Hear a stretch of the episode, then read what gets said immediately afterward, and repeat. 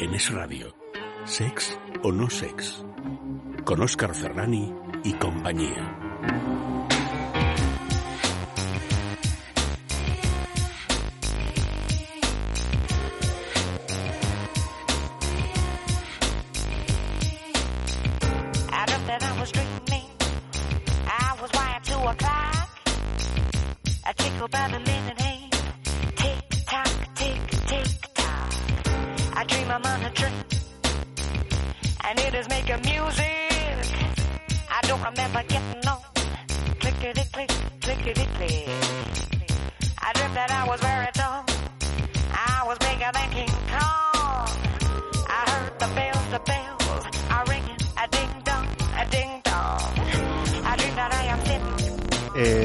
En semana de elecciones o en noche de elecciones, si nos escucháis eh, por la FM de Es Radio. A nosotros, como nos gusta hacer política de otra manera, eh, vamos a hablaros esta noche, entre otras muchas cuestiones, del maravilloso mundo de las erecciones con R.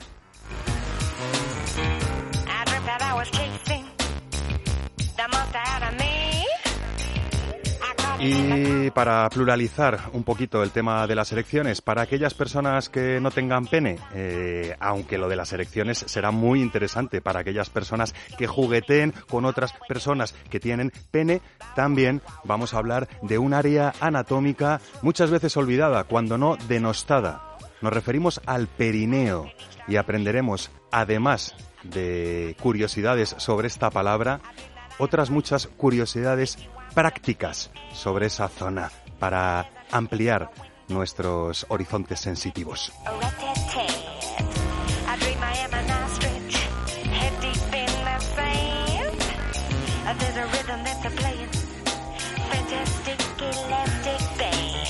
¿Y qué hacen eh, nuestros peques eh, cuando andan por ahí con los teléfonos móviles y con los ordenadores? Pues eh, lo que ellos quieren muchas veces. Eh, no tiene por qué dejar de ser así, pero sí que podemos aprender a controlar lo que hacen eh, nuestros peques por teléfono para protegerles, entre otras muchas cosas. Lo descubriremos a través de En Cuerpo y Enter, hablando de controles parentales o sex controles parentales, como prometimos la semana pasada.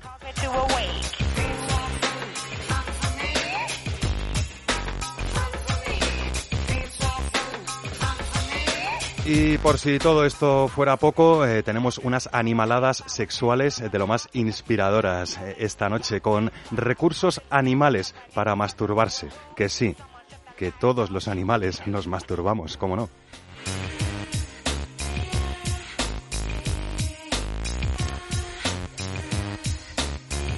No sin antes eh, haber eh, puesto los oídos en los párrafos húmedos que Eva Guillamón nos ha preparado esta noche. Unos párrafos no solo húmedos, sino que nos darán pautas de pensamiento de lo más curiosas sobre los roles masculinos a hora de acometer una experiencia sexual.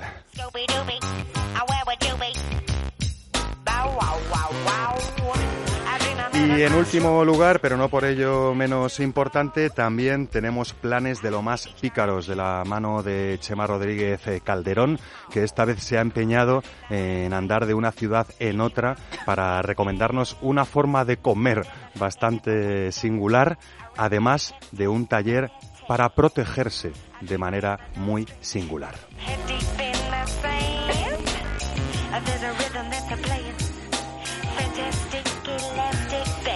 Todas estas cuestiones y seguro que alguna más en el sex o no sex eh, que con amor y dedicación hemos preparado para vuestras orejillas sexuadas en esta noche. Así que podéis relajaros y permitirnos introducirnos eh, en vuestro cerebro con el sex o no sex de hoy y con todas esas cuestiones que lo van a conformar porque, por supuesto, lo sabéis y no nos cansaremos de repetir que sex o no sex no es la única cuestión.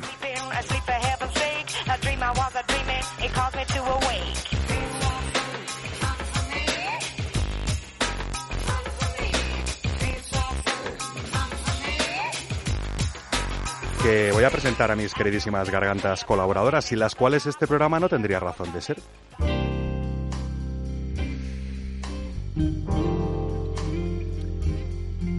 Y si os parece bien, por orden de aparición, no tengo más remedio que saludar a nuestra sexóloga y terapeuta de pareja, Leire Méndez, que entre otros menesteres, además de venir a vernos aquí eh, todas las noches de Sex o No Sex, es eh, responsable y cofundadora de la estupendísima web de divulgación sexual www.lasexopedia.com. Buenas noches, Leire Méndez. Buenas noches, Oscar. También tenemos a Mar Márquez, nuestra filóloga eh, en visos de ser sexóloga, que ya estarás terminando, Mar, supongo. Eh, además, bailarina y, entre otros muchos menesteres eh, relacionados con la divulgación sexual, responsable de la página web de relatos eróticos millosalvaje.com. Buenísimas noches sexuales, Mar Márquez. Buenas noches, Oscar. Y entre estas dos eh, mujeres eh, obsesionadas con la divulgación sexual tenemos a Gerard Magri, el responsable de En Cuerpo y Enter, que además de ser diseñador gráfico es especialista en nuevas tecnologías. Buenísimas noches sexuales, Gerard. Muy buenas noches, Oscar. ¿Y quién va detrás de Gerard? Pues la responsable de poner humedad a todos los párrafos que os preparamos eh, cada vez que conectáis con Sex o No Sex. Me refiero a nuestra periodista, música, dramaturga, eh, flautista, Para, prof- para, profesora para. Y, y no sé qué más decirte. Evísima Guillamón, buenísimas eh, y sexuales noches. noches nuevas. Un placer. Y para que luego digáis que me rodeo de pocas gargantas, si no tenéis suficientes con cuatro, hay una quinta sentada aquí a mi vera. Eh, es Chema Rodríguez Calderón, es actor, es dramaturgo, es productor teatral y se toma muchas cosas en serio, aunque a veces no lo parezca. Buenas noches, Chema. Buenas noches, Oscar. Hoy, hoy nos traéis propuestas eh, culinarias mm, serias, ¿no? Traigo planes súper serios, Cookie. Te lo vas a tomar muy en serio el programa serio, de hoy. Súper serio, súper, súper, súper. Bueno, no, no, no demasiado, ¿eh? que ya sabes que si nos ponemos muy serio, damos miedo. Eh, no, no te estás tocando, ¿no? Que estás haciendo debajo de la No, mesa. No, no, no, no, estoy dibujando una flor. Ah, vale, estás dibujando una flor. Bueno, una, pues una nada. flor en su maceta, ¿eh? Su maceta, sí. No sé yo si, si psiquiátricamente se podría valorar el dibujito que ha hecho Chema mientras andábamos con el sumario de este sex o no sex que os hemos preparado hoy. Buenísimas noches nuevas si nos escucháis desde la señal FM y buenísimos días, buenas tardes o buenos lo que sea si nos escucháis a través de los podcasts o de streaming por internet. Ya sabéis que no nos importa de qué forma nos escuchéis, si vais vestidos o desnudos. Lo único que nos importa es que nos escuchéis y que permitáis al erotismo introducirse en vuestros sesos. El erotismo es dar al cuerpo los prestigios de la mente. Georges Perrault, escritor francés. El erotismo es dar al cuerpo los prestigios de la mente. Es lo que andamos pretendiendo también aquí, a través de las, de las ondas sonoras. Eh, antes de entrar en faena, mm, decíamos que estamos en plena resaca electoral y en esas a mí me apetecía hacer un punto y aparte sobre las erecciones, perdón, elecciones y hablar de erecciones con R. En esas me atrevo a preguntar a nuestras queridas gargantas invitadas una pregunta muy seria y muy trascendente. ¿Cómo serían vuestras candidatas ideales en unas erecciones? Con R. ¿A quién le apetece empezar? A mí, a mí, a mí. Lo tengo ¿Tien- clarísimo. ¿Tienes candidata Sí, favorita es que yo para...? funciono de la misma manera para todo. Me gusta recibir lo pequeño y ayudar a que se haga grande. Bueno, esa sería una candidata para las erecciones de, de Mar Márquez. Leide Méndez, ¿tienes candidata a las erecciones? Hombre, pues por supuesto, alguna que sepa escucharse, porque hay veces que no... Una erección que sepa escucharse a sí misma. Pero que también sepa escuchar a los demás. Hmm, vale, buena candidata.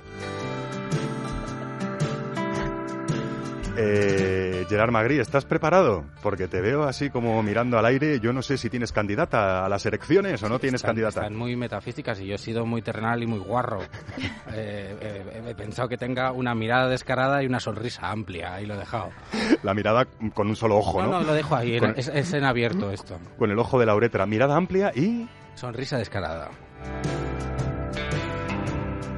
Bueno, son tres firmes candidatas a las erecciones de, de Mar, Ge- Gerard y de Leire. Y yo no sé si Eva Guillamón tiene candidata a las erecciones. No, yo, yo como también como los candidatos a las elecciones, a veces las, las elecciones tienen un discurso reincidente, reincidente, reincidente. O sea, yo agradezco eh, que la gente vaya por lo que quiere, pero que también de vez en cuando sea capaz de cambiar un poquito sus objetivos, ¿no? O sea, esta gente que va y ru, ru, ru, ru. O sea, este- esta reincidencia constante del discurso a mí a veces me aturde un O sea, poco. tu candidata a una erección ideal sería un- una erección que no se repita y que no esté siempre que con las mismas repita, de las por Dios, mismas. que se repita. Pero que se repita en Que se variedad, repita, en pero variedad, que también ¿no? sea capaz de, de ir por otras vías que no son las que había pensado.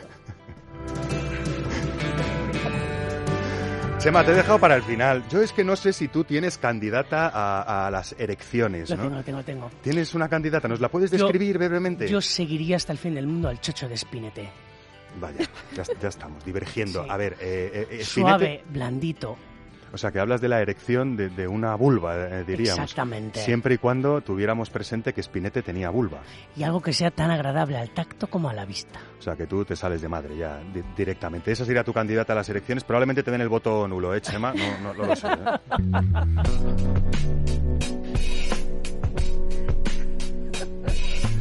Venga, pues vamos al hilo de los jueguitos de palabras con las erecciones, pero esta vez sí que sí, con las erecciones eh, que recaen sobre ese órgano que tenemos los chicos ahí debajo del ombligo, casi todos los chicos. Nos referimos al pene, que hay otras áreas eréctiles de nuestra anatomía. No tanto así los pezones, que ya nos recordaba Leire Méndez que no son eréctiles en sí, es decir, no se llenan de sangre, sino que son activados en su dureza por una serie de músculos, Un ¿no? musculito. Podríamos decir un musculito. Eh, vamos a las erecciones del pene, si te parece, y, y vamos a, a terminar esta sexopedia sonora, si te parece, con, con las ventajas que podría tener la no erección. Esto es un pequeño spoiler que me permito hacer por si alguien está saliendo corriendo. Eh, antes de nada, Leire, yo creo que es pregunta eh, obligada. Eh, ¿Describimos brevísimamente la anatomía de un pene masculino? Sí, mira. Así por fuera, un pene parece ala, el, el- un trozo así de... Es que no sabes lo que te han dibujado detrás del guion. Eh, esto no se puede ver, pero nada, te han dibujado un pene erecto con capa. Pero sí es una sorpresa para ti, Oscar. Ah, que era para mí, para Sí, ayudarme en la concentración. Muchas gracias, majetes. Le, le voy a hacer una foto y, y Luego la subimos, y la luego, foto. y luego le pedimos a Laura que la suba. Cuenta, cuéntame algo sobre la anatomía del pene, algo, Es que es complicado. algo que no sepas. Con esto que tenemos aquí, porque es que luego te enseño mi esquema, que es bastante más simple. Bueno, así de... Y menos ilustrado, ¿no? Vamos a los penes, venga. Venga, va. Eh, por fuera podemos distinguir la base, el tronco y el glande. La base sería la zona más cerca del pubis, el glande sería, el, digamos, la punta, y luego entre medias, entre el tronco y el glande, habría una corona, ¿vale? Pero es que por dentro, el pene eh, es, es también, no, no es algo simétrico, algo ala. Eh, tiene eh, una uretra, ¿vale? Que termina en el meato uretral, digamos en la zona del glande. Eh, alrededor de la uretra está el cuerpo esponjoso, que es lo, lo que hace es eh, proteger y sujetar a la uretra. Y luego eh, hay cuerpos cavernosos. Ojo Vale, a los que cuerpos no- cavernosos, o sea, claro. que no, no es cuestión de todo venas, ¿no? No. Vale. Los cuerpos cavernosos lo que hacen es llenarse de sangre durante la erección. Y esa, esa sangre es eh, lo que provoca que veamos que, Claro. que el pene se va haciendo cada vez más grande, cada vez más duro, con la forma de cada cual, ¿no? Que ya sabemos que hay penes pues eh, más anchos por la base que la punta o viceversa, hay penes con unas u otras inclinaciones, hay penes muy largos pero muy finos, hay penes muy cortos pero muy gordos. Nosotros sabemos que el tamaño no importa, que el tamaño aporta y que lo que no aporta el tamaño lo aportan otros menesteres, ¿no? Como podría Sí. ser la angulación, el ritmo o la estimulación de áreas perigenitales o metagenitales, ¿no? Bueno, tenemos un poco claro el, el- el mapa, el mapa del pene. Tal vez eh, hemos pasado por encima del frenillo. Puede ser, que sería un área muy sensible. Yo ando Mm. obsesionado con él porque también puede ser una zona eh, muy divertida de estimular de manera Mm. pormenorizada.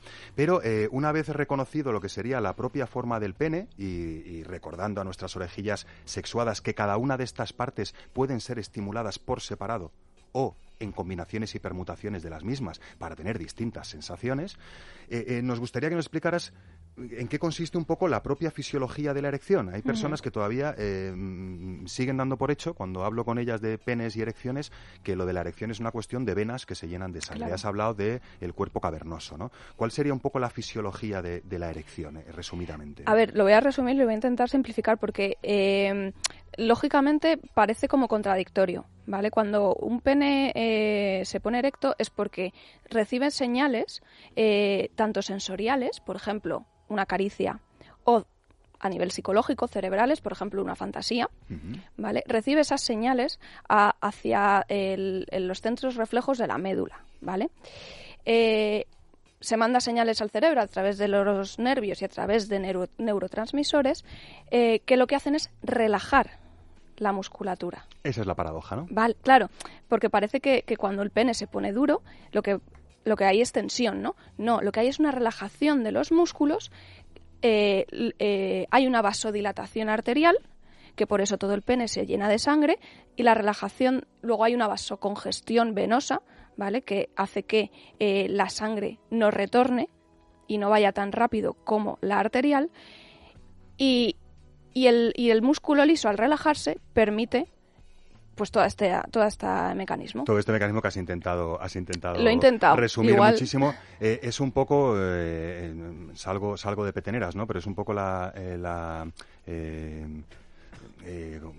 no me sale la palabra, cuando es un poco eh, la, eh, me sale la excusa, pero no es la excusa, la explicación de por qué, eh, por ejemplo, cuando en- vemos cadáveres mm, erectos, ¿no? Claro. O vemos personas, eh, al, al haberse relajado todo ese mecanismo, Claro. el pene está erecto, sobre Claro. esa paradoja que, que tú comentas, ¿no? De entender eh, la erección como una relajación eh, más que como una tensión, podríamos decir. ¿no? Claro, y es que entendiendo esto, eh, podemos cambiar la- las cosas que hacemos cuando esa erección eh, disminuye. ¿Vale? Porque ¿qué es lo que hace lo que hacéis los hombres cuando vuestra erección no está como vosotros desearíais? Bueno, depende del hombre, ¿eh? Yo conozco Depende del hombre. que los pobres se ponen a llorar porque se piensan que ahí se acabó la historia, pero no, hay- Claro, hay, bastante pero, más historia. pero lo que se intenta de primeras es intentar ir más rápido, o sea, darle una estimulación mecánica.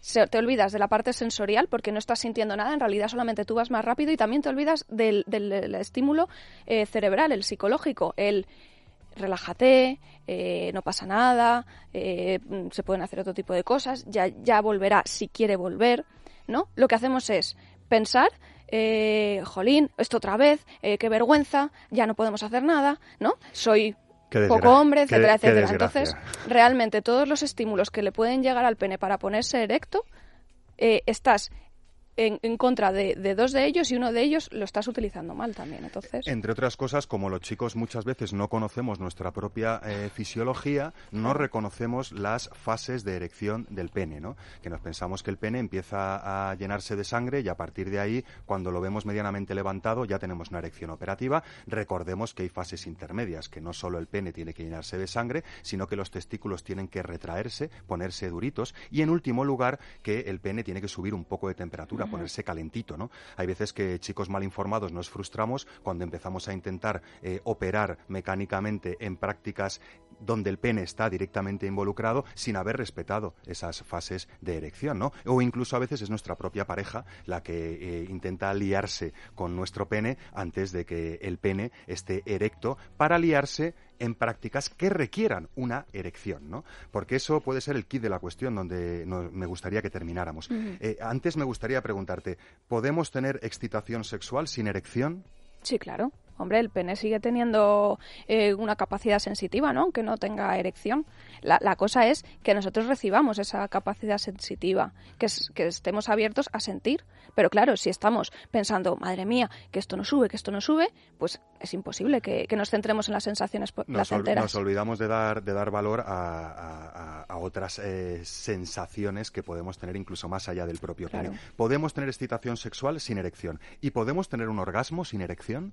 Claro, es que además incluso el, el orgasmo, la eyaculación y la erección son eh, tres procesos independientes. Con ¿Lo, lo, puede volver a repetir, Leire, por favor? Eh, el- orgasmo, eyaculación y erección son procesos independientes. Cada uno va eh, Y a partir de ahí no podemos profundizar, pero ojito, que es que hemos aprendido a eyacular inmediatamente después de nuestro orgasmo y en esas nuestro cuerpo ya va en piloto automático. Claro. Pero eh, no hace falta ser un maestro zen tampoco para aprender a eh, eh, separar esos, esos procesos. ¿no? Algún día hablaremos eh, con más profundidad del control eyaculatorio. Oye, ¿y endiñarse un pastillote, un cialis, una viagra, así del tirón, y que lo ponga todo eso bien tieso? A ver, es que hay que entender un poco también el mecanismo de acción de, la Viagra, ¿vale? Eh, normalmente los problemas de, erección eh, suelen ser psicológicos. Hay que descartar el problema físico, pero suelen ser la mayoría psicológicos. ¿Qué pasa? Que eh, cuando tú te tomas una Viagra, eh, sí que te puede hacer efecto, pero también hay un efecto placebo. Cuando ves que tu problema psicológico sigue ahí, ni la, o sea, nos han venido pacientes que, mm, aun tomando Viagra, no, no conseguían tener la erección que ellos querían. Por eso, porque la- el problema es psicológico. Oye, eh, hablando de, con perdón de la palabra, disfunción eréctil, ¿no? Porque es una palabra como muy, como muy, eh, así muy, muy gruesa, ¿no? Eh, cuando la erección no funciona, funcionan otros receptores sensitivos. Sí que mm, hablaremos también, ¿eh? por supuesto, la de la es, eh, disfunción eréctil, pero sí que podemos, una pauta podría ser para señalarnos que el problema no es orgánico si seguimos teniendo erecciones de estas mañaneras o si tenemos erecciones firmes por la noche, pues es una pista clara para saber que eh, no se trata de algo orgánico, sino de algo psicológico. Y dentro de, de que sea orgánico o psicológico, también recordemos que hay una eh, amplia disposición de distintos abordajes. ¿No? Hemos hablado aquí de medicamentos, pero podemos hablar de terapia, podemos hablar de las famosas anillas estranguladoras, cock rings, que evitan el retorno del sang- de la sangre del pene al cuerpo una vez eh, está erecto, y eh, un sinfín de, de abordajes que tendremos que, que acometer en función de, de- de cuánto se alargue este problema, si es que es un problema para nosotros. Porque para terminar, me gustaría hablar de ese concepto que tanta gracia le ha hecho al aire y que para mí es casi una santa santorum, ¿no? El concepto de excitación flácida, ¿no? Si hemos dicho que podemos tener excitación sexual sin erección y que podemos tener orgasmos sin erección, pues podemos pensar que un pene flácido puede recibir mucho placer sexual, tanto el propio pene como el cuerpo que le acompaña, y que un pene flácido también puede ofrecer placer sexual, ¿no? Por supuesto. Eh, no voy a daros muchos detalles, tal vez solo el que os pueda interesar, que es en práctica coital, ¿no? Imaginaros un pene flácido, blandito, calentito, eh, frotándose con todas las partes sensibles de una vulva de unas u otras maneras. Eh, eso, en una práctica, podríamos decir, semicoital, puede ser tremendamente eh, gustoso para las dos partes implicadas, ¿no? Y que de hecho, además, la- las zonas más sensitivas son las externas en la vulva, me refiero. O sea que. Pues podríamos decir que moraleja no solo que el tamaño no importa, aporta, sino que la erección no importa, aporta. Importa, pero no importa. Y si os importa, pues ya sabéis lo que hay que hacer, seguir investigando y descubrir que cualquier área sensible de nuestra anatomía con el contexto adecuado de excitación sexual y la estimulación adecuada puede funcionar de plataforma orgásmica. Así que hay mucha vida de placer más allá de los genitales y en el caso de los genitales masculinos con o sin erección.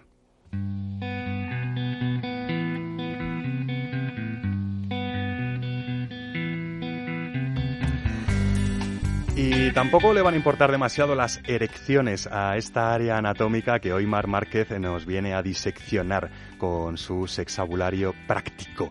Nos referimos al perineo. Y en estas, eh, pues nos podemos ver afectados eh, o afectadas cualquier persona de cualquier género eh, y cualquier condición, ¿no? Es un área anatómica que a veces pasamos por alto y muchas veces, si no demasiadas, ignoramos debido a nuestra escasa cultura sexual. Antes de empezar con recursos prácticos, Mar Márquez, necesito, por favor, que me muero de ganas de, de saber la etimología de la palabra perineo o perine y su definición, si te parece, para, para ir por partes. Vamos a empezar diciendo dónde se sitúa exactamente esta palabra. Periné es el espacio que media entre el ano y los genitales. Si soy una mujer, este espacio estará entre mi vagina y mi ano, y si soy un hombre estará entre los testículos y el ano. Vale, está localizado el perineo, localizado. ¿no? Esa partecita además que se pone un poco como durita eh, cuando estamos más excitados, sobre todo los chicos. A veces hay chicos que se creen que es parte del propio pene, ¿no? Que continúa por detrás. Bueno, pues no, chicos. Es se el, tensa, ¿verdad? es el perineo, se pone durito, podríamos decir. ¿Y eh, el- de dónde sale el palabro? Ya sabemos lo que es el perineo, pero ¿de dónde sale el palabro? La referencia directa sería del latín perinaeon, pero esta ha bebido del griego perinaios, que significa, con el prefijo peri, alrededor de, y del verbo inein, que significa vaciar, evacuar. Así que, literalmente, la traducción... o evacuar, ¿no? La traducción literal sería eh, aquello que se sitúa por los alrededores de lo que evacúa. Bueno, aquello de lo que se sitúa por los alrededores de lo que evacúa. Vamos, al lado del culo. Vale, al lado de- del esfínter anal, podríamos decir, ¿no? Bueno, sabemos lo que es, eh, sabemos de dónde viene la, la palabra. eh, en todo el mundo lo- la llamamos igual, todo el mundo dice periné, perineo. Ya sabes hay cómo, variaciones. cómo me pongo yo cuando saco la lupa de investigadora. Me volví loca por internet intentando sacar más hilos de dónde tirar de esta palabra, porque no me quedaba yo satisfecha con esta localización solo de al lado del ojete. y me di cuenta que, que, que- que nada, que en todo el mundo se llama igual. Ah, sí, Sí, no hemos variado en mucho. todo el mundo viene del griego perineum. En casi todo el mundo se llama perineo, perineo o perineum. Alejándome ya, te digo, del ruso, del japonés y del vietnamita, que lo intenté traducir y no, no, No hubo manera. no hubo, no hubo varios, no, de hacerlo. Pero vamos, que hemos sido poco, poco trabajadores eh, a la hora de evolucionar el término, ¿no? Eh, Casi, casi no ha cambiado. A desde- lo mejor es que no ha hecho falta. Bueno, a lo mejor no ha hecho falta o a lo mejor nadie se ha fijado en él lo suficiente como para ir eh, eh, desarrollando distintas formas de llamarlo, ¿no? Podría ser. ¿Por qué las cosas pequeñas tienen este, este cariz, ¿no? Como menos atractivo. Y, Y porque, por- porque el tamaño no importa, aporta. Esto Porque que la el gente perineo no se tampoco. plantea esas cosas. Yo he esquiado mucho en los Pirineos, por ejemplo, y ni me planteaba dónde venía la pregunta. Pero bueno, tú nunca has pasado por un perineo simpáticamente y le has pegado un lengüetazo o, o un masajillo ahí centralizado. No seas así. Te acabas Sí, de poner sí, cara de que sí. Sí, Oscar, sí, sí, lo he Vale, hecho. vale. Es que, oye, eh, si nos estáis escuchando y nunca habéis dado consideración a un perineo, ya está bien. El pobre debe estar muy triste, tanto el vuestro como el de la persona con la, con la que andéis, ¿no? Eh, Podríamos hablar de que el perineo tiene un sinfín de recursos sensitivos, ¿no? Eh, lo vemos con muchísimos juguetes eróticos que tienen salientes y que tienen apéndices para colocarse, eh, tanto si están diseñados para eh, estimular la vagina como si están mm, diseñados para estimular el ano, esos salientes, ¿no? Que tocan el perineo. En, ese sentido, los masajeadores prostáticos son clarísimos, ¿no? Esos juguetes con forma ergonómica para estimular la próstata, rematados siempre en un saliente que presionan el perineo, ¿no? Claro, porque diríamos que la estimulación del pene sería, sería como a través de la caricia o de la presión. Y podemos incluir también el elemento de lengua, Mojadito y con presión. Bueno, y podemos incluir, eh, igual que decíamos, que podemos estimular un pene en todo su conjunto o por partes, el perineo también es un área perigenital interesantísima para potenciar los recursos sensitivos de los propios genitales o de los glúteos o del ano. ¿no? Por ejemplo, eh, puede ser, servir de excelente intensificador. No es lo mismo que te estén haciendo una felación o un cunilingus masajeándote el perineo, ¿no? Por ejemplo, no es lo mismo ¿no? Beyoncé como bailarina que Beyoncé como cantante con su letrista y con su coreógrafo. Y no es lo mismo tener un orgasmo a nivel puramente genital que tener un orgasmo a través de el masajeo de lo que los eh, o el masaje de lo que los antiguos llamaban el botón dorado, ¿no? Que se referían precisamente también a, a este a este área, ¿no? Y el punto del millón de dólares también, por el precio que había que pagar para que alguien te lo estimulara de manera correcta. Así que ya sabéis que a lo mejor podéis ganar vuestro primer millón de dólares si aprendéis a estimular de forma adecuada y arrebatadora un perineo por sí mismo o combinado con otras muchas prácticas sexuales. Nos quedamos aquí, que no es poco, ¿no? Nos quedamos aquí porque volveremos otro día, seguro. Volveremos al perineo. Mientras tanto, podéis probar también a daros unos golpecitos secos eh, en el perineo en el momento de tener eh, el orgasmo, que a lo mejor también tenéis, tenéis eh, muchas sensaciones agradables, no tanto como las de Isaac Vizcaíno cuando golpeó su micrófono, que el pobre se pone colorado como si alguien le hubiera mordido el perineo. En fin, todo esto del perineo y todo esto de las erecciones viene un poco a lo mismo que venimos siempre en Sexo No Sex y es a invitaros a salir de la rutina sexual con ese delicioso ejercicio de ensayo-error. Lo que me gusta lo repito, lo que no me gusta lo dejo de hacer, pero siempre con esa atención a, romper la rutina en caso de que la rutina nos agobie, como le agobiaba a Raquel Winchester, esta andaluza que nos ofrece esta canción tan divertida y tan inspiradora llamada Rutina matrimonial.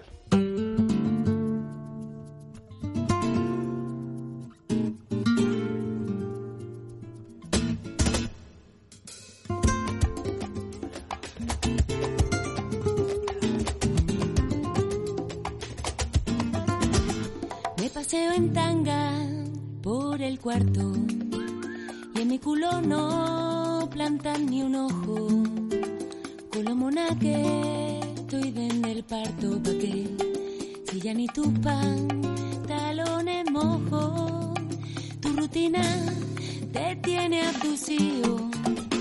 Pipa te le curro y tu mala cara que si más lista fuera yo sigo.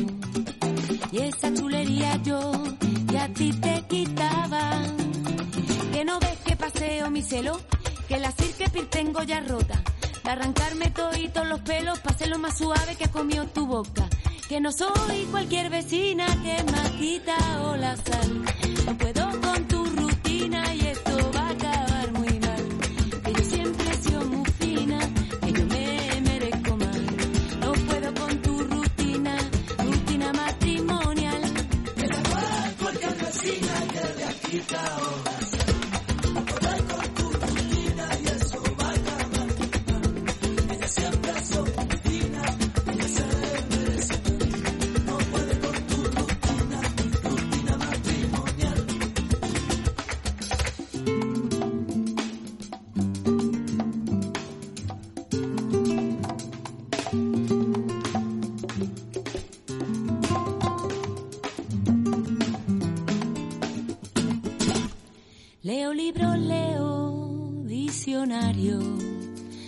que no me grites tonta cada momento. Me maquillo y me peino a diario, y hasta me perfumo donde ni te cuento. Tú dijiste que iba a enamorarme,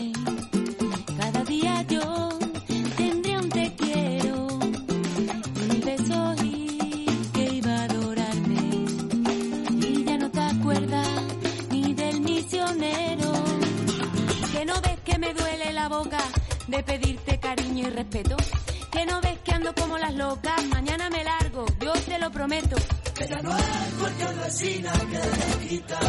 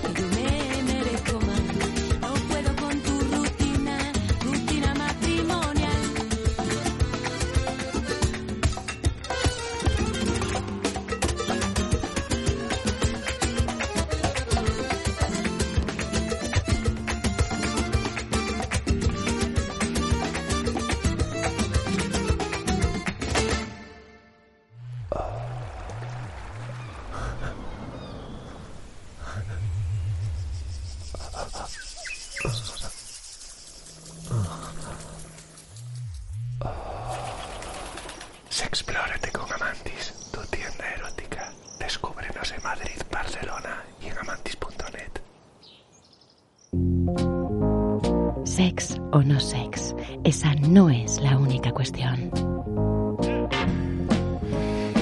Por supuesto que no es la única cuestión. Son tantas las cuestiones que rodean al sexo y las distintas sexualidades de los seres humanos que siempre se nos hace el tiempo corto. Eh, no lo suficiente para hablar de un juguete corto.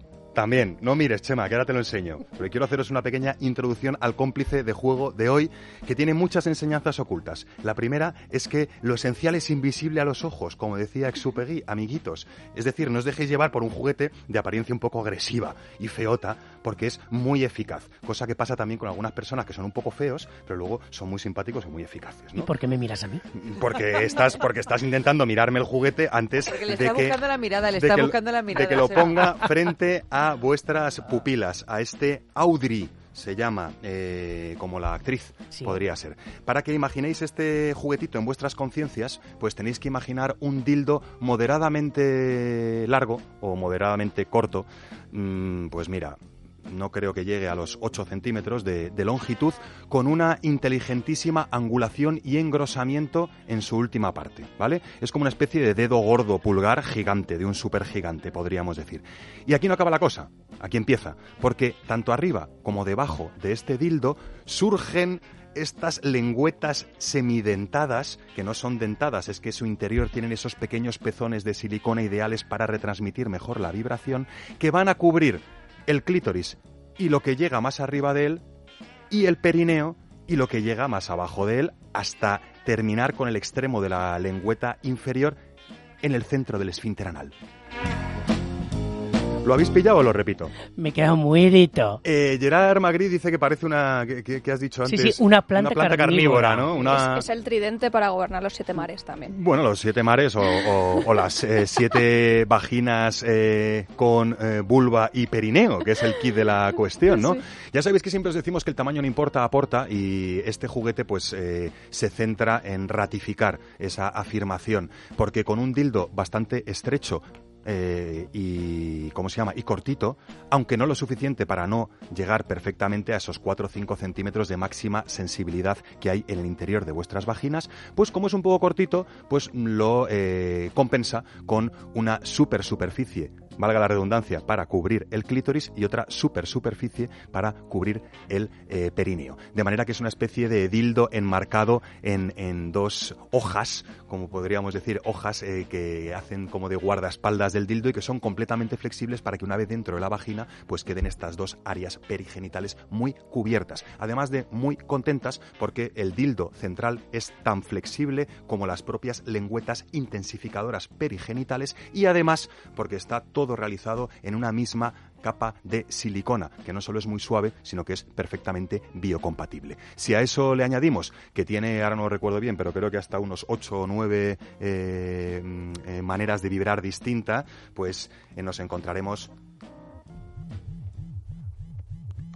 Móvil. Que llaman. con patrones tan variados como estos que van a suponer pues el deleite absoluto de cualquier vagina y áreas perigenitales que se atrevan a sucumbir a los encantos de este cómplice de juego. Antes de que me empecéis a lanzar preguntas, que os estoy viendo con cara de pero qué demonios nos has traído hoy, quiero recordaros que este cómplice de juego y otros muchísimos los tenéis disponibles en cualquiera de las tiendas físicas Amantis que tenéis distribuidas tanto por Madrid como por Barcelona. Hasta ahora, que habrán más. Hay tres tiendas Amantis en Madrid Capital, hay una cuarta tienda Amantis que además tiene una zona outlet entre Alcorcón y Leganés y hay una quinta tienda física Amantis en la ciudad condal, en Barcelona.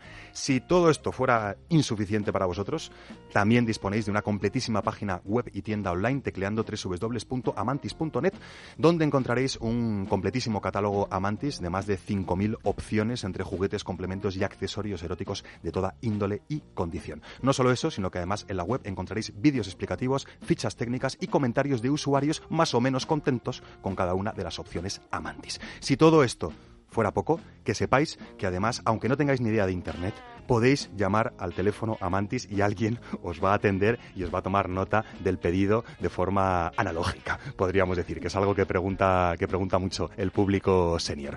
Así que vergüenza ninguna, ni siquiera de pedir vuestro pedido Amantis, valga de nuevo la redundancia a domicilio, porque Amantis nunca eh, remite como Amantis sus envíos. Los envía una ración social SL, que no voy a decir cuál, y pone contenido, material promocional. Así que podéis hacer vuestros pedidos Amantis a vuestro trabajo, que la recoja el vecino, que lo recoja el conserje, que nadie se va a enterar de con qué os gusta juguetear. Oye, antes de irnos, eh, pequeño bromatón este juguete.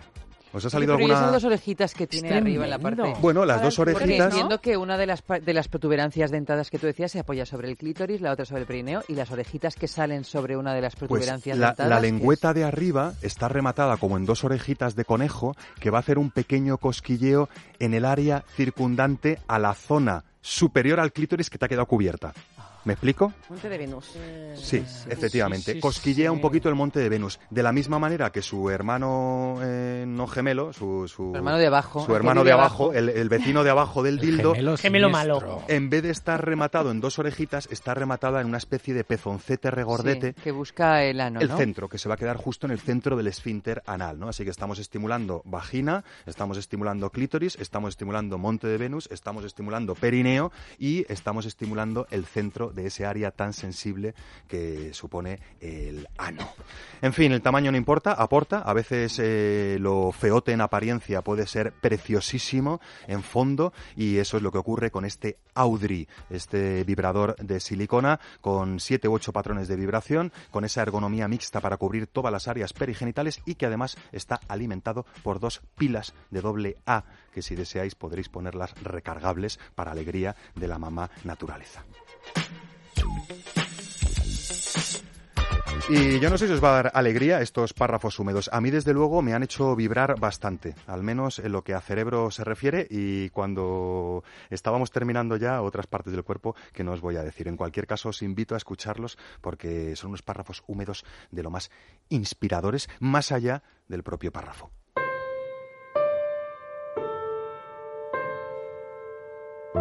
Es un hombre que tiene hábitos, pienso de repente respecto a él. Debe venir relativamente a menudo a esta habitación. Es un hombre que debe hacer mucho el amor. Es un hombre que tiene miedo. Debe hacer mucho el amor para luchar contra el miedo. Le digo que me gusta la idea de que tenga muchas mujeres. Y me gusta la idea de que yo esté entre esas mujeres, confundida como estoy. Nos miramos. Comprende lo que le acabo de decir. La mirada alterada de repente, falsa, sorprendida en el mal, la muerte. Le digo que se acerque, que tiene que empezar otra vez. Se acerca.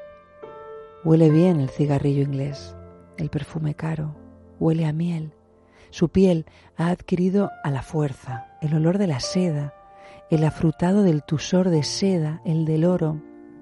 Es tan deseable. Le hablo de ese deseo. Me dice que espere. Me habla. Dice que enseguida supo, ya desde la travesía del barco, que yo sería así después de mi primer amante, que amaría el amor. Dice que ya sabía que yo le engañaría y que también engañaría a todos los hombres con los que voy a estar. Dice que en lo que a él respecta ha sido el instrumento de su propia desdicha. Me siento feliz con todo lo que me vaticina y se lo digo. Le vuelve brutal, mis palabras le vuelven brutal. Su sentimiento es desesperado. Se arroja encima de mí, come los pechos infantiles, grita insulta. Cierro los ojos a un placer tan intenso. Pienso.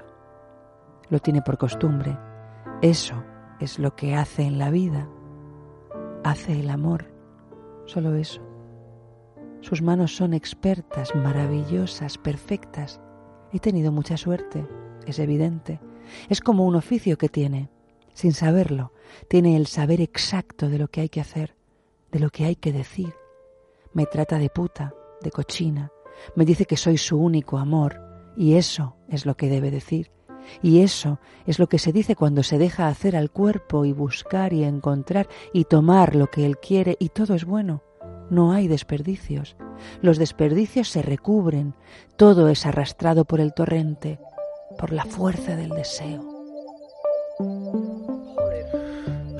Mar no te lo ha cogido el micro eso, pero vamos, hemos pensado todo lo mismo. ¿sabes? Se me han puesto hasta los pelillos de, de punta, eh, Eva Guillamón, no solo por lo bien que nos lo lees, sino también por lo que lees, porque el Pero texto este libro- parecía que iba por un lado y termina en otro y al final nos Sí, vuelves locos. Este libro es, es- es, am, a mí es el de los el libro que más me gusta de, de- de- de la autora, de Marguerite Duras. El amante. El amante. El amante que es, es su libro más conocido, de hecho. Esta mujer escribe de manera muy interesante, pero hay veces que nos perdemos un poco en todos los pliegues de sus historias. Y yo creo que en El amante está muy bien conseguida. Es una novela pseudo-autobiográfica, la escribió en el año 1984 y está basada en su, en su propia vida. ¿no? Ella se crió en Indochina, y entonces, bueno, pues allí cuando su familia se arruinó, pues decidió buscarse la vida de otra manera. Se medio enamoró, enamoriscó de este chino que se pasaba la vida fumando crack y haciendo el amor, como dice, y también habla un poco de cómo te configura tu sexualidad los primeros amantes que tienes, ¿no? Es para bien o para mal. Hay una película ahora francesa también, gracias a Dios, sobre la la pederastia en la, en la iglesia francesa y te das cuenta de cómo muchos de, la- de las víctimas han ido configurando su deseo sexual de, o sea, a raíz de esas experiencias, ¿no? Es un poco lo que le pasa, por suerte de otra manera, a Marguerite Duras. Es un libro que yo creo que a ti te encantaría porque es de una sensibilidad que roza la melancolía, ¿no? Y a mí me gusta mucho ese tipo de, de erotismo, ¿no? Un, erotismo trágico que, que conecta un poco con, con una personalidad Es- muy esa, esa ambigüedad ¿no? también de ella, ¿no? En la narración que nos cuenta, que realmente cómo mola lo que me hace y qué bien me lo hace, pero hay como una especie de, de pozo un poco de insatisfacción Bueno, más de allá afectiva, ¿no? Podríamos Sí, decir, ¿no? Bueno, que- de una frustración afectiva, porque él la trataba de una manera bastante regular. Y luego también esto se contradice mucho con la imagen que tenemos de Marguerite Duras, no sé si la habéis visto alguna vez, pero era una mujer absolutamente ruda físicamente, no era muy masculina, pero por lo menos en algunas de sus poses, pero luego tenía unos escritos que hablaban de esa necesidad de conectarse con algo mucho más frágil. ¿no? Muy recomendable esta Sí. novela de Marguerite Duras, de la que también hay una película dirigida por Jean-Jacques Hano en los años 90 más ¿Vale o la menos. pena la peli? O Vale la pena la leemos película, antes de- pero, la pero yo antes de creo la que peli, ¿no? eh, este libro de Marguerite Duras es muy recomendable. Yo leería primero el libro y luego ya si queréis ved la película. Que está bien, pero el libro realmente está muy bien porque tiene unas- unos párrafos descriptivos que son realmente emocionantes. Este que has seleccionado, Eva, a mí no es por hacer pelotilla, ¿eh? me has puesto los pelos, Estoy los de que de te ¿eh? Los pelos de punta. El amante de Marguerite Duras, otra de las recomendaciones empalabradas y súper humedecidas de, Eva Guillamono.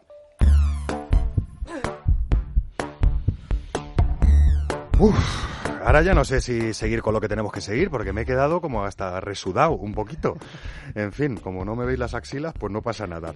Lo que sí que tenéis que ver es lo que andan haciendo vuestros hijos, vuestros sobrinos o los enanos que tenéis a vuestro cargo cuando andan toqueteando sus dispositivos móviles, sus teléfonos, sus ordenadores, que parece que tenemos muy claro que cuando el niño baja al parque hay que ver lo que hace y con quién anda, pero cuando anda con los botones parece que nos olvidamos de todo, ¿no? Si a eso le sumamos que muchas veces eh, hay papis o tutores que, que dicen, bueno, si es que yo no tengo ni idea de las nuevas tecnologías, ¿cómo voy a saber lo que está haciendo este chaval si sabe más que yo? Pues ya tenemos el lío hecho hasta que entra en escena esos mecanismos de control parental o de sex control parental que Gerard Magri nos viene a explicar hoy eh, rapidísimamente. Buf, eh, Gerard, no sé por dónde empezar. Eh, ¿Empezamos por definir un poco este tipo de herramientas que nos vas a contar? Mm, Vale, eh, el control parental es una aplicación o serie de aplicaciones que se instalan en los dispositivos que tienen acceso a la red y se monitoriza o se limita el uso de la misma. Vale, o sea que sería la herramienta perfecta para saber qué anda haciendo tu enano de unas u otras maneras. No solo eso, sino también poder establecer unas cuotas de uso, unos horarios, una serie de, de particularidades que te permite configurar cómo se introducen los más pequeños a, a Internet. Oye, eh, estas aplicaciones creo que nos vas a dar algún ejemplo de ellas, además de hablar de sus características, pero eh, entendemos que podemos utilizarlas en cualquier dispositivo, no es solo para móviles, las hay para móviles, para tabletas, para el ordenador, para el portátil del niño. Claro, hay versiones familiares, hay versiones para escuelas, por ejemplo, también. Eh, eh, es un mercado muy amplio y que intenta abarcar todo lo que es la vida electrónica de un niño. ¿Son fáciles de usar para papis o tutores eh, o mamis que no están muy familiarizados con las nuevas En tecnologías? principio son muy fáciles de usar, casi siempre que hay problemas eh, tienen que ver con la configuración que, hace el adulto del propio dispositivo. Ajá. I- igualmente entiendo que, que una vez, si eres un poco paquete, con perdón de la palabra, bajando la aplicación, una vez bajada, alguien que sepa un poco de ordenadores eh, te va a explicar perfectamente realmente cómo instalarla en el teléfono de, de tu pequeño, de tu pequeña, ¿no? Es muy intuitivo e incluso existen tutoriales de cómo hacerlo. Además, Sí, ¿vale? Recordemos que los tutoriales son esos docs que a veces están en vídeo en YouTube o a veces los encuentras en Google, que son como instrucciones para utilizar eh, determinadas aplicaciones móviles, ¿no? Sí, la clave sería poner tutorial en el buscador de, de YouTube o de Google, tutorial y lo que queremos aprender. Oye, para que se le quite la pereza a los papás, mamás, tutores, tutoras que andan por ahí escuchándonos y además de tener eh, muy buenos instintos sexuales, pues tienen preocupación por lo que hacen eh, sus cachorritos o cachorritas. Me has pasado una serie de características muy interesantes que, si te parece, me gustaría eh, poner en contacto con los tímpanos de las orejillas sexuadas que andan ahí al otro lado, interesados con esto del sex control parental. Por un lado, eh, mm, me dices que podemos controlar o podremos controlar con estas u otras aplicaciones el acceso a sitios web, a páginas web. ¿Cómo es eso? Simple, es una lista de páginas web que ya viene preconfigurada, pero que nosotros le podemos añadir más sitios que nos interesa añadir, que simplemente no son accesibles desde el dispositivo, no se pueden navegar. Yo voy cargando en el dispositivo el enano esta, esta web, esta web, links, links, links, links, links, y cada vez que el enano quiera entrar en una de esas, no, le deja el no le deja, es así de simple. Y ya hay una lista que viene prehecha, o sea, todas las páginas de contenido pornográfico, por ejemplo, ya están ahí. Eh, oye, eh, ¿cómo se llama?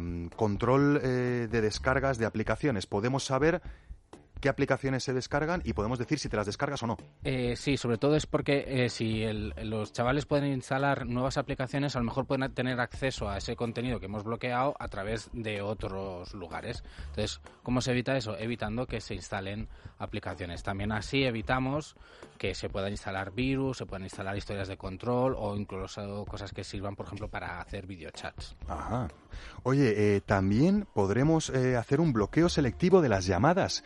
¿Te refieres a las que se emiten, a las que se reciben, ambas dos? Ambas dos. Es un poco controlar con quién habla o qué uso se hace del móvil, porque el móvil es una herramienta que se da muy temprana a los chavales y que también conlleva un aprendizaje.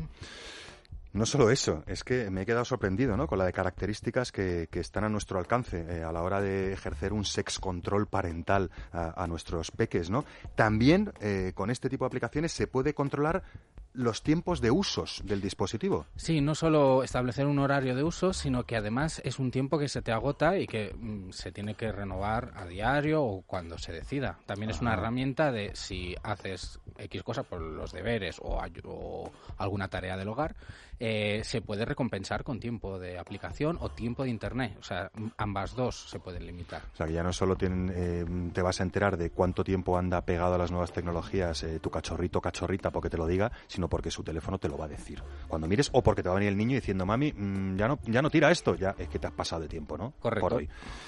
Oye, muy interesante. Además, eh, incluyen muchas de estas aplicaciones servicios de alarmas. Eh, eh, eh, ¿Alarmas para qué?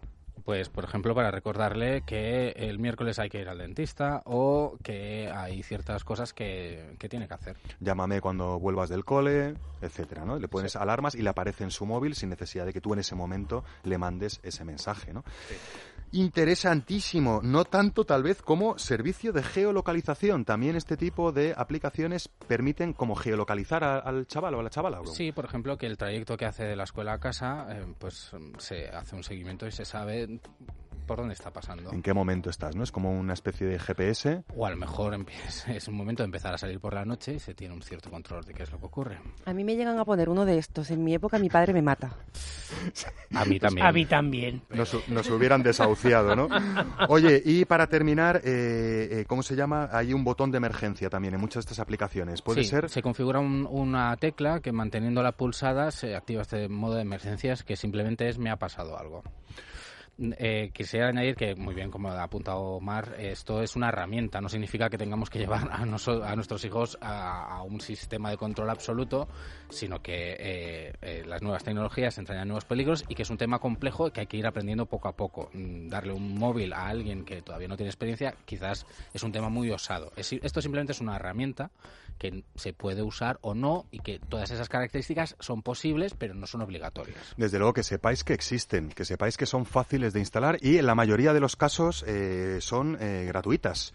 Por lo menos el primer dispositivo o el primer momento es gratuito. Luego si se quieren añadir dispositivos, etcétera, sí que hay opciones de pago que son normalmente son muy baratas y que generalmente colaboran con programas de ayuda. y protección de- a la y infancia.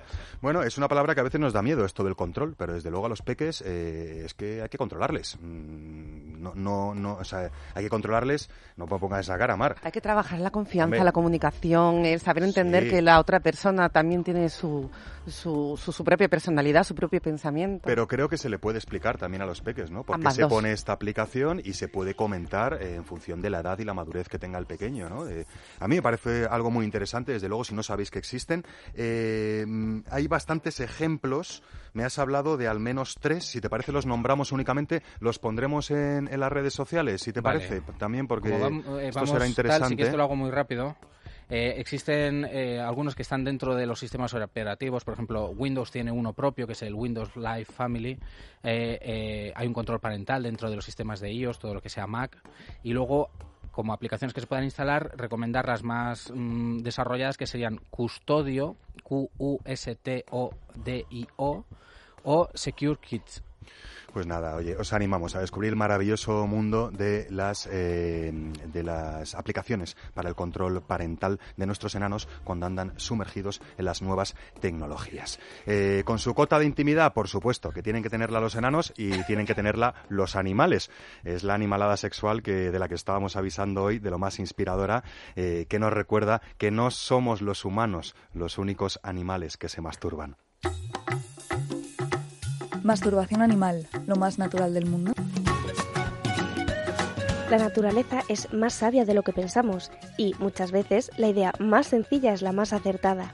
Alguien podría pensar que el sexo solo tiene un afán reproductivo y que el placer y bienestar que pueden generar es tan solo una especie de cebo para que nos apetezca procrear, pero, como veremos, satisfacción y reproducción no tienen por qué ir de la mano.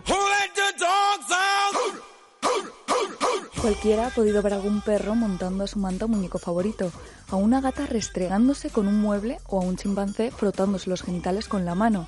Pero muchos animales tienen prácticas todavía más ingeniosas a la hora de autoadministrarse placer sexual y tienen técnicas e incluso herramientas de lo más variopintas. Ojo, peligro. El número de especies que practican sexo oral entre sus distintos individuos son considerables. Incluso podemos encontrar un buen número de animales que se acarician los genitales con su propia boca, tanto machos como hembra. Por ejemplo, podemos ver esta práctica en perros que practican la autofelación doblándose sobre sí mismos hasta alcanzar el pene y los testículos con sus bocas. Eso está muy listo. Y no son los únicos. Otra muestra de animales macho aficionados a estimular sus genitales con su propia boca son las cobayas, las cabras o felinos como el rey de la selva, el león, que tiene gran fijación por lamer sus testículos en su tiempo libre, llegando en ocasiones a eyacular. Hasta los ciervos tienen sus propias técnicas masturbatorias. Los machos restregan las puntas de su cornamenta contra la hierba hasta llegar a eyacular, placer efímero, pues suelen lograrlo a los 10 o 15 segundos de media. Bueno, no pasa nada. La naturaleza es sabia y los animales, como los humanos, también han aprendido a emplear herramientas para masturbarse. Puede que menos sofisticadas que las nuestras, pero sin duda también muy eficaces. Por poner algunos ejemplos, las hembras de orangután se frotan sus partes íntimas con una masa de hojas y palitos, incluso llegan a introducirse ramas o cortezas en la vagina. Se han observado chimpancés hembra dirigiendo con gusto el chorro de una manguera hacia sus genitales y la hembra de puercoespín utiliza una especie de vibrador muy útil montándose estratégicamente sobre una rama y haciéndolo temblar con diferentes movimientos. ¿Esto qué lo que es? Sin embargo, uno de los animales más curiosos podría ser el delfín mular macho, que disfruta enroscando e introduciendo su pene en una anguila viva para notar múltiples descargas de placer sexual. Algo parecido a los juguetes electrificados que usamos los humanos, pero en nuestro caso sin invitados forzosos. Es lo que tiene ser animal. Nos encanta sentir placer sexual en compañía, pero eso no significa que en solitario no tengamos nuestros recursos y herramientas para disfrutarlo de forma tan natural como la vida misma. Busca lo más vital nomás, lo que es necesidad nomás, y olvídate de la preocupación. Tan solo lo muy esencial para vivir sin batallar, y la naturaleza te lo da. No quiera que En fin, gracias mamá naturaleza por recordarnos que no somos los únicos eh, seres eh, vivos en este planeta que gustan de autoproporcionarse placer sexual. Para que luego digan que la masturbación no es natural. En fin, Chema, me vas a odiar porque te he dejado casi en calzoncillos, aunque sé que te encante mm, calzoncillos por ahí. Preferiría que te quedaras tú en calzoncillos. Tenías dos planes, pero si te parece, te propongo una oferta. Eh, vamos a dejar el plan culinario que me apetece mucho que nos lo cuentes. Además, tenías un menú preparado exquisito para la semana que viene. Esto pero es. no quería que te despidieras sin haceros una recomendación que me ha parecido muy interesante y muy útil para estos tiempos que corren y nos recorren. Pues muy útil, ¿eh? un taller de autodefensa feminista. Lo hemos encontrado a través de www.lasexopedia.com. ¿Autodefensa feminista o autodefensa femenina? Feminista pone. ¿Sí? Me parece que es feminista. Bueno, da igual, ver, pod- Sí, la- sí, eso Pod- podría os lo lo aseguro, mismo. lo leí tres veces porque me, Sí. me, me parecía esa autodefensa feminista. En realidad es un, es un curso de autodefensa personal con una parte encaminado a la autodefensa para mujeres, ¿vale? Es qué casualidad que tengamos a la sexopedia aquí, ¿no? Sí, sí, sí, tenemos a la sexopedia aquí. Por cierto que yo he hecho autodefensa, ¿vale? Y se lo recomiendo a todas las mujeres, porque da igual el peso del atacante, da igual la fuerza del atacante, hay mil maneras de protegerse y de defenderse físicamente de un atacante agresivo y descomunal. Lo he hecho físicamente de verdad y merece la pena. Yo que soy bajito, me han hecho un ataque de una persona grande y de repente hay, hay maneras, hay trucos. Otra vez vuelves a ratificarnos que el tamaño no importa, aporta, ¿verdad? El tamaño Chema? aporreta. www.lasexopedia.com eh, Hay más de una convocatoria para este Hay más de una convocatoria. Y no dejéis de consultar en gimnasios y centros deportivos sobre este tipo de talleres tan interesantes. El tiempo es lo que es y un rapidito a nadie amarga el dulce. Así que muchísimas gracias, eh, gargantas colaboradoras. Os quiero y gracias al equipo técnico sin los cuales no seríamos capaces de existir. La semana que viene más y puede que mejor. Buenas noches y buen sexo.